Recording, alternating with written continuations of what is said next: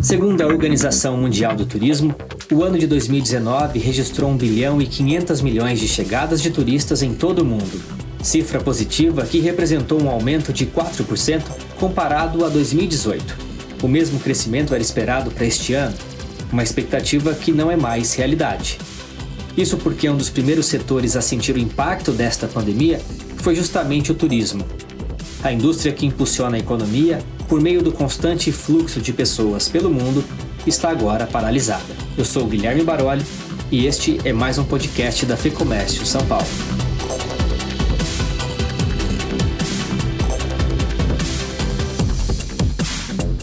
Para falar sobre o impacto dessa crise no setor, eu converso agora por telefone com a presidente do Conselho de Turismo da FEComércio São Paulo, Mariana Aldrigue. Mariana, obrigado pela sua participação. Um prazer estar aqui com vocês. Eh, Mariana, quando se fala de turismo, é comum a gente pensar em viagens de lazer, né? Mas esse setor ele é bem mais complexo e envolve muitas atividades, com empresas dos mais variados portes e áreas de atuação. O que, que a gente pode dizer hoje é, da atividade até fevereiro de 2020 e quais são as perspectivas para um período aí pós-pandemia? Pois é, é turismo, uh, primeiro assim, a maioria das pessoas, sempre que fala em turismo, uh, remete diretamente para a sua viagem de férias, pensa em praias, em uh, atividades de relaxamento, muitas vezes próximo da água, né, com muita diversão envolvida. E poucas são as pessoas que olham para, por exemplo, uma cidade como São Paulo e percebem que uh, parte da economia da cidade está fundamentada no volume de visitantes que essa cidade recebe e no dinheiro que esses visitantes gastam aqui nas, nos diferentes setores.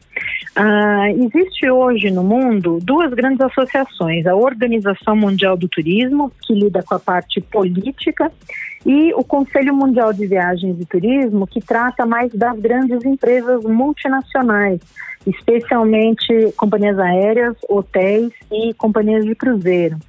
O WTTC apresentou uh, há poucos dias, há menos de 10 dias, então, uh, um relato sobre como foi 2019. E 2019 foi um dos melhores anos na história do turismo desde 1970, com uh, um volume de desembarque superior aos anos de 2018 e 2017. Só para se ter uma ideia, o volume econômico movimentado pelo turismo em 2019 cresceu mais do que o PIB mundial. Eu, infelizmente, estou sem o um número em detalhe aqui, mas eu vou resgatar para dividir com os nossos ouvintes. Mas é muito interessante pensar que as projeções do WTTC até dezembro de 2019 falavam em uh, 10,4% do PIB mundial ligado ao turismo uhum. e um a cada 10 empregos gerados no mundo com uma relação direta com o turismo. Ou seja, é, a gente não tem só 10 atividades no mundo, e você ter um grupo de atividades que representa quase 10%, a gente certamente está falando de algo muito significativo. Mas aí o que acontece? É, é, é, continua sendo uma atividade com muito impacto econômico, com muita arrecadação e transação de dinheiro, e no momento da eclosão né, das, das notícias sobre a, a Covid-19 e sobre a forma de contaminação, o que se entendeu é que a restrição de contato seria fundamental. E para restringir contato, o que primeiro passou pelas orientações oficiais foi a restrição das viagens internacionais, dado especialmente o volume de chineses viajando no mundo. O mercado chinês atualmente representa quase 20% de uhum. todo o turismo internacional acontecendo. Então, uh, no momento em que a gente chega no final do mês de fevereiro, e, e, as notícias aí já chegam das contaminações e os números alarmantes na Itália, na Espanha, e também em outros países da Europa e já chegando nos Estados Unidos e, consequentemente, no Brasil, uhum. todos os analistas do setor olham para o turismo, primeiro, com a perspectiva de uma queda de 20 a 30% do movimento em relação ao ano anterior. Então, isso faria com que 2019 teria sido um ano muito bom, mas essa queda nos levaria a números de 2015. E eu pensando no Brasil, seria o nosso ano de pior desempenho desde o começo dos anos 2010, né? 2014 tendo sido melhor, 2015 a gente entra no auge da recessão econômica e da crise e aí fomos gradualmente nos recuperando. Uhum. Acontece que a cada dia as notícias mudam o cenário, a restrição e, e de viagens e de circulação é maior. Então, hoje, né, completando aí o, o primeiro trimestre de 2020, é muito difícil fazer uma projeção de perdas é possível que a gente tenha no Brasil pelo menos três meses de uma atividade quase inerte, perto aí de 10, de 8 a 10%, e depois a perspectiva de crescimento. O que nos dá um pequeno alento, mas isso é alento de professor, né, alento teórico, porque janeiro e fevereiro foram bons, uh, bons meses para o turismo doméstico, especialmente. Né? O Brasil é um país que tem muito mais volume de, de turismo doméstico, pessoas brasileiras viajando pelo Brasil, do que de turistas internacionais o que uhum. sempre foi muito criticado, mas nesse momento é de alguma forma também um ponto de apoio das nossas estratégias, porque temos menos risco de maior é. rapidez na disseminação do, do coronavírus. Ok. Bom, como você falou, é um setor que envolve aí diversas atividades e também representa é, um grande número de empregos, ou seja, a restrição de viagem causou um efeito dominó. Exato, exato. Então, como a gente normalmente percebe, né, se se restringe a viagem, especialmente a viagem aérea, quem vai imediatamente perder são as companhias aéreas e todas aquelas que prestam serviços àquelas companhias. Então, as lojas de aeroporto, os serviços de traslado, táxi e transporte por aplicativo que fazem o transporte desses passageiros até o seu local de destino. Na maioria das vezes, as pessoas vão e se hospedam em hotéis ou apartamentos alugados por plataforma. Então, o segundo tipo de atividade que perde bastante é a hospedagem. Lembrando também que a gente não tem ainda números nem estimados nem oficiais do impacto em uh, uh, aluguel por aplicativo, mas a hotelaria já relata uma queda perto de 80% na ocupação da segunda quinzena de março em diante. Uhum. A partir daí vem a alimentação fora uh, dos hotéis, né? Então, restaurante, fast food, é, serviços de, de uh, praça de alimentação em shopping, mesmo a entrega de, de alimentos para turistas, então se perde. E na, na, na, costura de tudo isso, aí a gente vê as lojas, farmácias, é, aluguel de bicicleta, é, equipamentos eletrônicos que normalmente são, são alugados ou comprados para viagem. Uh, uso de crédito de telefone quando você está fora do país e você compra os créditos né, para poder manter contato. Uh, toda a parte de entretenimento, então ticket de museu, de teatro, de cinema, as atrações turísticas de maneira geral. Então a gente fez já há dois anos um mapeamento que aqui no Brasil, se o turismo tiver realmente vibrando nas, como esteve em 2019, a gente está falando de pelo menos 210 setores da economia que têm alguma relação com esse movimento econômico. Corta-se a entrada de turistas, então uma série de negócios vai perder a sua fonte de renda, seja ela total ou parcial. E qual é a importância dos eventos para o turismo, Mariana? Porque a gente sabe que nos grandes centros, muitos dos eventos foram cancelados, né? ou quase todos. Exato. Uh, se a gente se concentrar especialmente na análise do turismo de negócios, a organização de eventos a realização de eventos, ela é quase que espinha dorsal. Porque mesmo as menores reuniões, quando a gente fala às vezes de seis a oito pessoas numa reunião para decidir o futuro de uma empresa, se implicou em alugar uma sala ou reservar algum apartamento em hotel, contratar um serviço de buffet, alugar os equipamentos, já entra na, no setor de eventos como um todo. Então, nós vamos desde as pequenas e formais reuniões até organização de festas, casamentos, shows, uh, maratonas, eventos esportivos. Então, tudo que envolve é, aglomeração, gestão de multidões, uh, gestão de tempo e, e programação, né, é, vai para o setor de eventos. Com a segunda grande restrição da, da pandemia sendo a aglomeração de pessoas, o setor de eventos e produção cultural também se viu obrigado a reduzir as suas atividades a quase zero.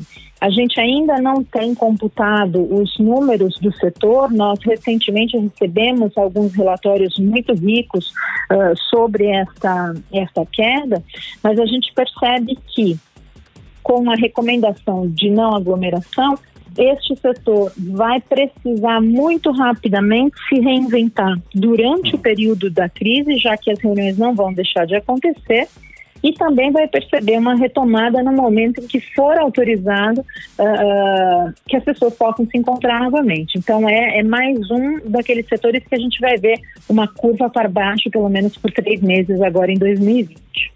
Ok, bom, a situação é ruim para todos, né? Mas quem está perdendo mais, se é assim a gente pode colocar?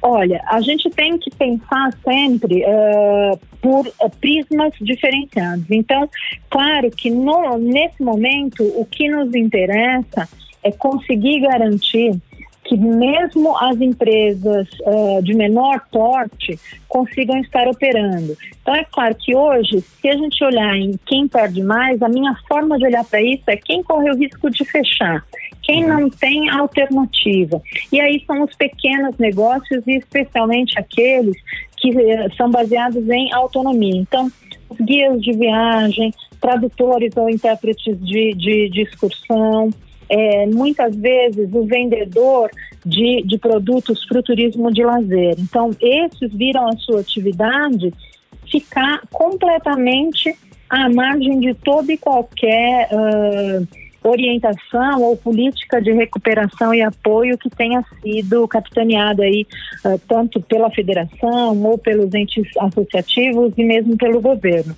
Mas uh, o que a gente percebe é quando olhamos para os grandes, então especialmente as companhias aéreas e as empresas hoteleiras, todas as ações que são lideradas por essas empresas, tentando fazer com que o governo garanta a sua subsistência, por consequência, vão trazer benefícios para a subsistência dos pequenos.